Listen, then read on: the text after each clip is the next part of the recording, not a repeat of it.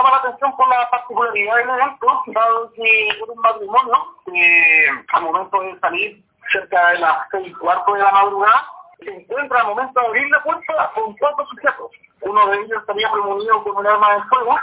eh, con la cual naturalmente intimidó al matrimonio, eh, ataron de pies y manos a la víctima en una de las sillas y combinaron al esposo a que entregara una determinada cantidad de dinero.